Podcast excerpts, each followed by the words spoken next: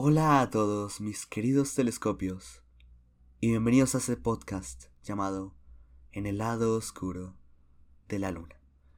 Yo soy su anfitrión, siempre lindo, siempre bello, Tomás Jurado, también conocido como el comediante desempleado. Hoy vengo a hacer un tráiler para... Bueno, realmente de qué se trata ese podcast.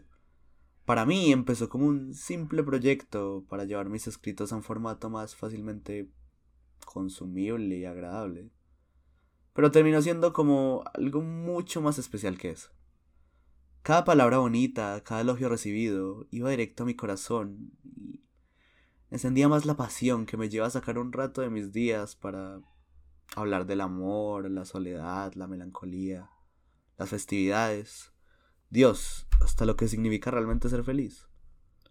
Todo desde la perspectiva de un chico de 16 años, claro que no le gusta hablar exactamente sobre lo que sabe, sino sobre lo mucho que le emociona el trecho que le falta por andar.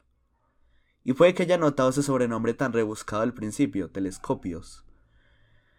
Es algo tan complejo como es simple. Pues verán, la satisfacción creativa y la dicha que me ha brindado este podcast y cómo lo han recibido mis fieles oyentes, no es digno de un simple gracias, pero ha sido una verdadera demostración de lo lejos que pueden llegar las personas que han mirado al cielo en una noche despejada y han logrado apreciar la imponencia y belleza de la parte lejana de nuestro satélite natural. Pero que también, como si sus ojos fueran telescopios, capaces de ver más allá de lo que se nos presenta a simple vista, tenemos la peculiar certeza de que existe el lado oscuro de la luna.